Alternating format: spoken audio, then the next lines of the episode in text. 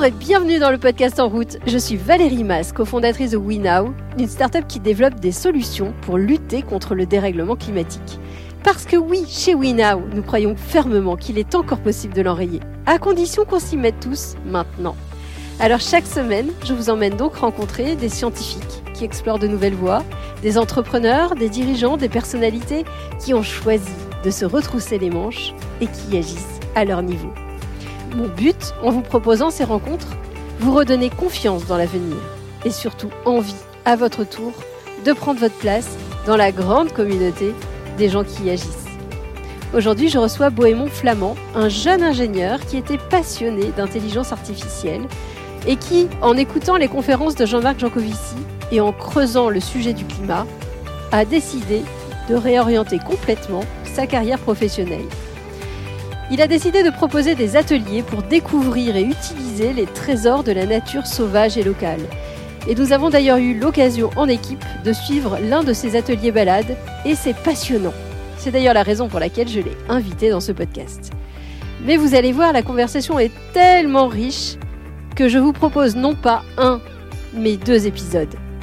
Dans ce premier épisode, nous avons parlé du besoin d'utilité et de sens dans notre vie professionnelle de l'importance du plaisir pour avoir envie de changer ses habitudes pour le climat et de la difficulté de communiquer sur des sujets d'action climatique, même avec des amis ou de la famille.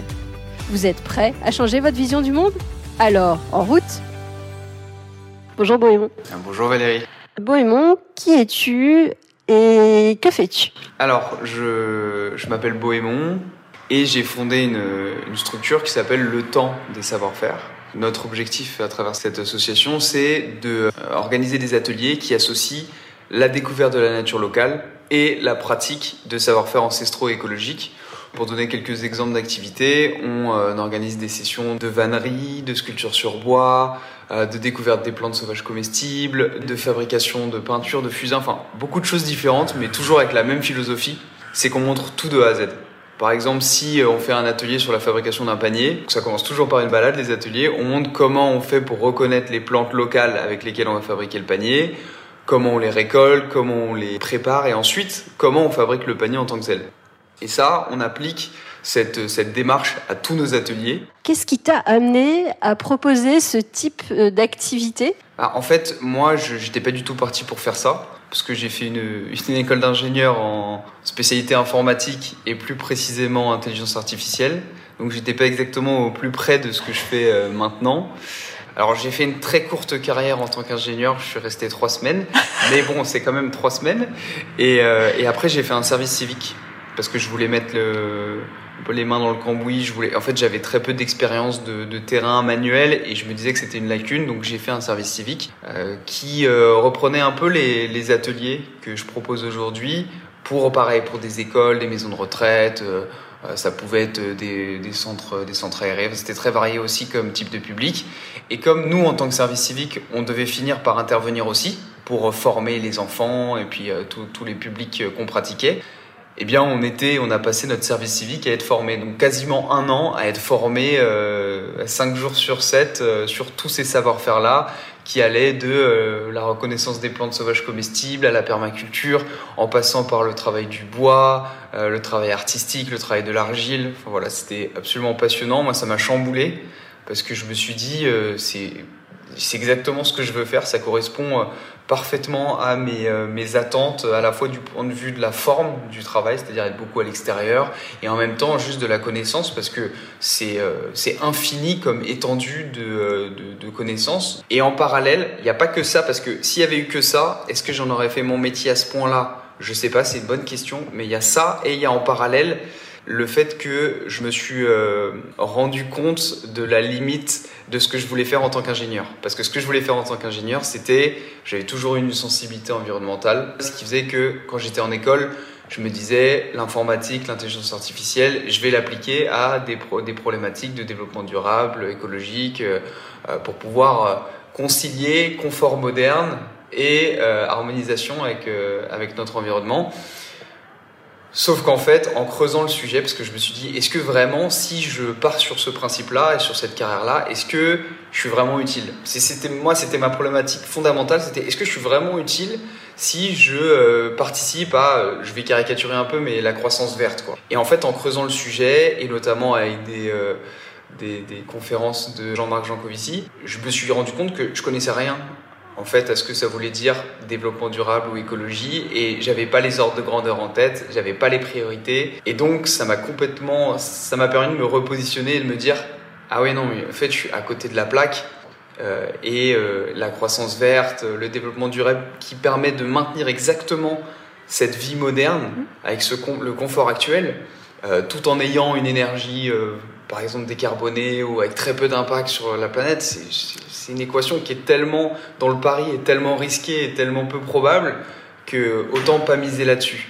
Et, euh, et, donc à partir de ça, je me suis dit, mais comment vivre, c'est-à-dire comment pratiquer le quotidien, tous les usages du quotidien, avec cette prise de, de conscience? Il y a tellement euh, de pans de cette euh, vie moderne qui vont être complexes à maintenir que je me suis dit, bah, comment on s'adapte à ça, comment on fait pour continuer à vivre en pratiquant nos usages quotidiens tout en étant le plus euh, en harmonie avec notre, environnement. Et là je, me suis, là, je suis tombé sur quelque chose de formidable en parallèle avec ce service civique, c'est que je me suis dit, mais contrairement à tout ce qu'on euh, évoque en parlant de l'écologie, c'est-à-dire l'écologie punitive, de dire si on prend 100 personnes dans la rue et qu'on leur demande euh, qu'est-ce que ça t'évoque l'écologie, je pense que ça va être euh, bah, faut moins prendre l'avion, faut manger moins de viande rouge, il faut prendre moins la voiture, donc que des privations mais la privation, elle est acceptable que si par ailleurs il y a de la compensation positive.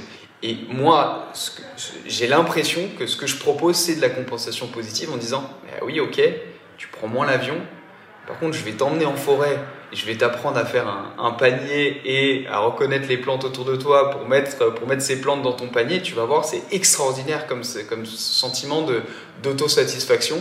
Euh, et, et en plus, en termes de culture, sur l'apprentissage des éléments naturels plus les savoir-faire qui euh, en fait euh, se font entremêler plein de choses euh, l'histoire avec les savoir-faire anciens la connaissance de la chimie de la physique de la botanique de la géologie de la biologie et le savoir-faire manuel en tant que tel c'est-à-dire le fait de pratiquer bah, en fait c'est génial et en plus c'est une forme de résilience pour, pour les années à venir.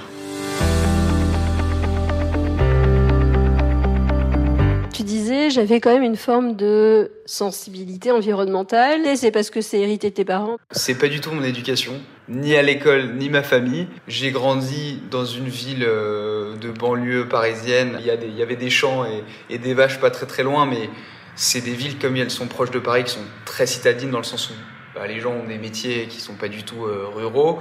Et donc, euh, j'habitais à côté de la forêt, mais je connaissais quasiment aucun arbre. Enfin, j'avais une connaissance proche du néant. Et euh, donc, je dirais pas du tout que j'ai eu une, une, éducation qui m'aurait permis d'accéder à Jean-Marc Jancovici, justement. Mais je sais pas pourquoi, c'est inexplicable. J'ai toujours senti, depuis longtemps, qu'il y avait quand même un truc qui clochait. Je me rappelle, et, mes parents me l'ont rappelé il y a pas longtemps, c'est que euh, quand je rentrais dans le supermarché, je me disais, mais il va plus rien avoir après euh, dans, la nature, dans le sens où il y a, trop de choses dans le supermarché, c'est pas possible. Comment on peut, comment on peut produire autant, sachant que c'est un supermarché parmi euh, des centaines de milliers en France? Et donc, j'ai toujours eu cette réflexion-là. Mais après, comme j'avais une méconnaissance du sujet, en école d'ingénieur, je me disais, on va faire, euh, on va mettre des énergies renouvelables partout, et puis ça va nous permettre de euh, continuer sur le même chemin. Et c'est là où en fait, c'est juste sur les solutions, pas forcément sur la sensibilité, mais sur les solutions que je me suis vraiment, euh, que j'ai vraiment commencé à changer mon, mon, regard. Et alors pour le coup, pour Jean-Marc Jancovici, c'est plutôt le trait de caractère qui m'habite, qui consiste à vraiment vouloir creuser les sujets et pas rester en superficie. C'est-à-dire que quand je disais que j'allais plutôt embrasser une carrière de euh, technologie verte, par exemple, je voulais être sûr que je faisais le bon choix quand même. J'ai du mal à supporter le fait de me dire euh, ça va être superficiel. En fait, je vais faire quelque chose qui, dans le fond, n'est pas si euh, impactant que ça, pas si euh, efficace. Et donc, euh, comme j'ai creusé le sujet, et malheureusement, quand on creuse un sujet, en fait, souvent, on est très surpris que ce soit sur tous les sujets. Et donc, euh, là, je me suis dit, bah, là, je peux, si je suis vraiment en accord avec avec moi-même et avec mes, mes, convictions, je peux pas, je peux pas continuer sur sur cette voie. Et, et donc, c'est cette alliance des, des, de ces deux traits de caractère, c'est-à-dire cette sensibilité naturelle que je ne peux pas expliquer et le fait de vouloir d'être quand même curieux sur les sujets sur lesquels je vais euh, potentiellement travailler. Et alors sur le service civique, parce que tu as fait quand même un choix déjà un peu orienté quand tu as pris euh, euh, le service civique que tu as choisi, pourquoi quelque chose justement très proche de la terre, très proche de, du manuel? Est-ce qu'il est-ce que c'est une rencontre? Est-ce que c'est un article? Enfin, est-ce que tu te rappelles de ce qui a pu générer ça? Alors, initialement le service civique tel qu'il était décrit, parce qu'en fait dans la pratique c'était pas du tout ce qui était décrit, et tant mieux parce que c'était passionnant comme expérience, mais initialement c'était juste de la permaculture, donc apprendre à cultiver. Et je me disais, euh, sans forcément avoir de d'envie d'en faire mon métier ou de perspective plus que juste l'expérience de, de mettre les mains dans la terre. Et c'était juste, ouais, je sais absolument pas cultiver, je connais très peu de plantes. Euh, c'est un savoir-faire quand même assez fondamental. Mhm. Même pour le loisir, ça peut être sympa. Allez, j'y vais. J'ai envie d'apprendre euh, ce, ce, savoir essentiel de, de, de l'humanité. Et en fait, comme le service civique, c'était bien plus que juste de la permaculture, bah, ça m'a emmené petit à petit vers, euh, vers d'autres horizons. Mais c'était pas forcément le but euh, initialement. alors, est-ce qu'on change de mode de vie aussi. Dans ce cas-là, quand on commence à s'approcher de la nature, est-ce que on est tenté euh, d'aller vivre dans les bois, euh, de ne faire que manger la production de la nature, de ne vivre que de la production de ce qu'on fait à partir de la nature? Jusqu'où on va sans sortir complètement de la société? Comment on, trouve sa place? C'est une, une très bonne question parce que euh, c'est vrai que à partir du moment où on met le pied là-dedans et qu'on aime ça, euh, par exemple, aujourd'hui, je pourrais plus vivre dans une grande ville. C'est quasi, quasi impossible. C'est-à-dire, c'est pas juste euh, euh par rapport à la ville en soi. C'est juste le fait d'être, de pas voir les, les, les, saisons avec euh, l'évolution euh, végétale, c'est le fait de me dire que pour aller dans un, dans une, euh, un espace un peu naturel, bah, il faudrait que je fasse peut-être 30 minutes de train. Donc déjà, ça, effectivement, ça change de manière irréversible, ce qui n'était pas le cas avant, parce que j'ai habité à Lyon, j'ai habité à Paris, sans aucun souci, je me posais pas du tout cette question-là. Maintenant, ça, devient impossible. Et puis j'ai pris un goût fou pour le fait de vivre un peu plus à, la campagne. Et effectivement, comme c'est une réflexion globale, vraiment exhaustive sur tous les savoir-faire du quotidien, ben, on se dit bah, ça aussi je pourrais le transformer, ça aussi mon alimentation, mon eau, euh, mais ça vient, ça vient petit à petit. Initialement, je suis quand même un enfant urbain, même si j'ai grandi dans un, village de 3-4 000 habitants, je suis quand même un, enfant de, la ville. Et, euh, et mine de rien, c'est enraciné en, nous et on peut pas s'en détacher euh, aussi facilement que ça. Et donc aujourd'hui, euh, surtout que je suis pas dans l'illusion de me dire euh, ah mais c'est bon, ça va être super facile. Demain, je vais habiter à la campagne avec que des savoir-faire qui me permettent d'être un maximum, alors pas du tout en autarcie, mais en autonomie, c'est-à-dire d'arriver à, à, être autosuffisant sur euh, l'alimentation, l'hydratation, le, euh, je sais pas, la fabrication des outils, la réparation de, de, tout ce qui permet de vivre au quotidien.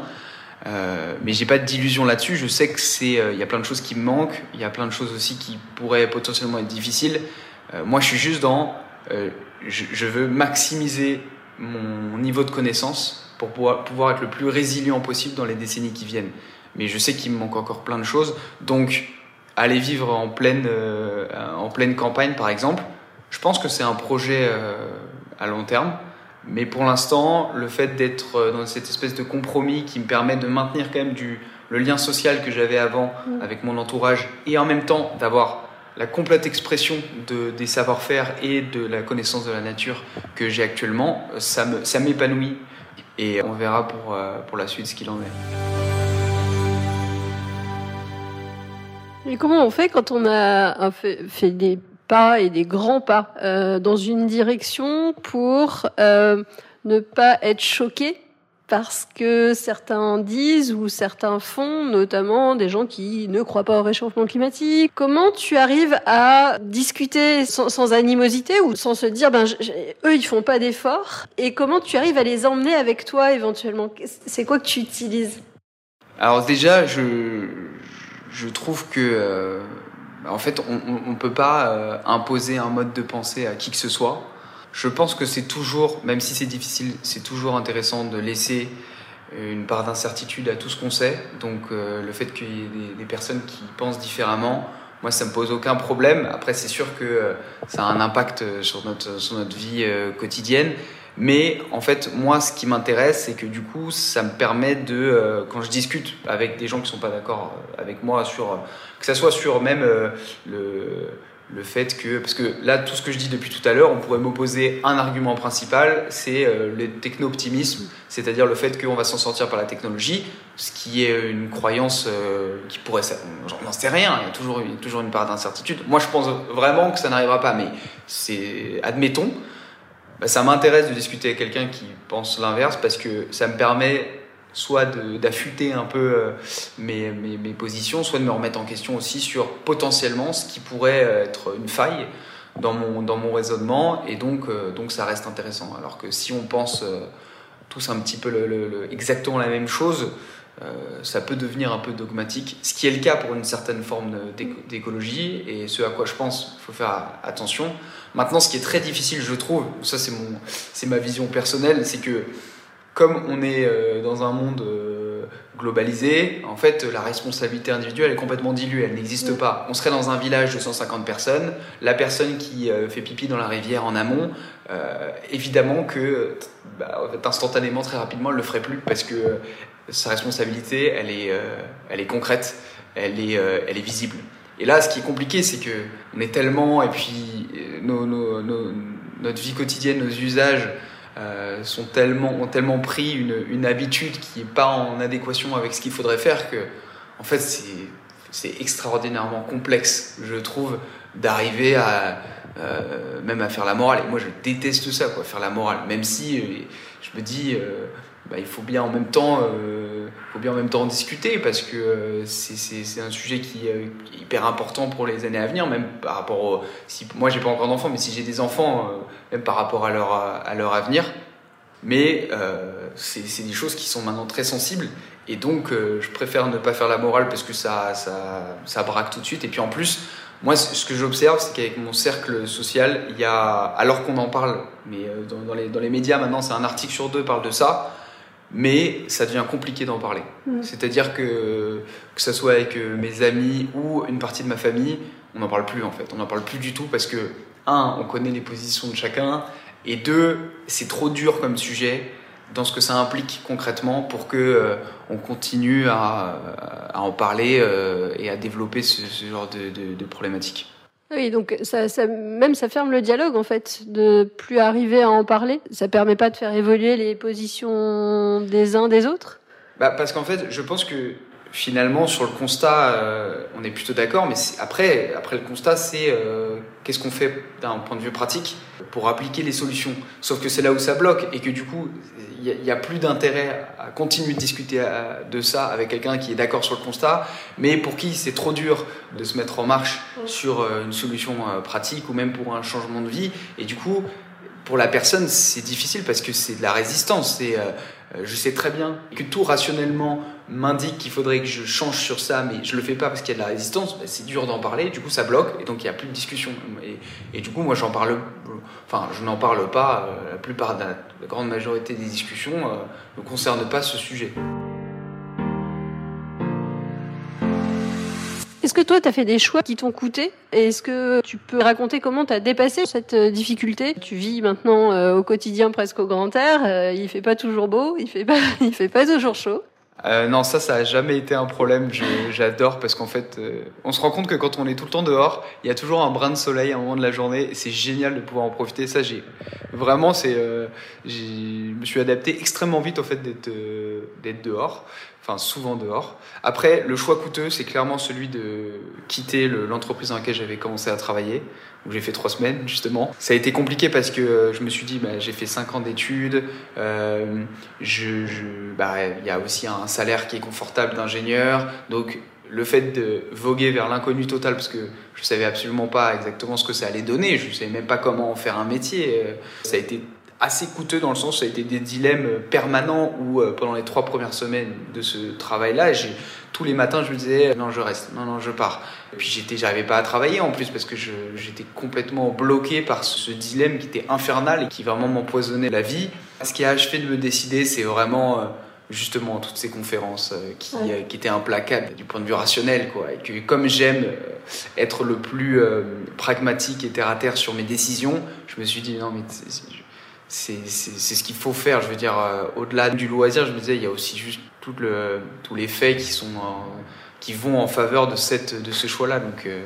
Est-ce que tu te rappelles de l'émotion quand tu as pris cette décision? Ça y est, j'y vais, enfin, je, je, quitte et je change ah, quand j'ai rompu ma, ma période d'essai, euh, j'étais donc avec mon manager, j'avais la ouais la voix qui tremblait un peu, j'étais c'était pas le moment le plus serein de ma vie euh, en termes de euh, d'assurance de, de, voix de, de prestance. J'étais c'était ouais c'était compliqué pour pour moi. Après mon manager il avait une, une, une, réaction vraiment géniale. Où on a discuté pendant deux heures et demie pour comprendre vraiment pourquoi je faisais ça. Et donc euh, à la fin c'était ça s'est très très bien fini. Et ça m'a rassuré aussi dans, dans ce, ce, départ. Mais l'émotion c'était au départ une crispation totale de devoir annoncer ça. Et puis après au fur et à mesure des semaines, une énorme libération parce que euh, bah, le choix été fait. Maintenant, c'était euh, euh, bah, c'était derrière moi et donc une sensation de, de, de, joie, un peu de stress, d'inconnu, mais quand même plus de joie. Merci Bohémond. Si cet épisode vous a inspiré, n'hésitez pas à le partager sur les réseaux sociaux ou à lui attribuer 5 étoiles sur votre plateforme de podcast préférée. C'est comme cela que le plus grand nombre pourra le découvrir. Et qui sait, vous serez peut-être à l'origine d'une nouvelle vocation Vous pouvez également retrouver tous les autres épisodes sur notre site web www.wenow.com. La semaine prochaine, je vous propose donc la suite de cette conversation. À la semaine prochaine!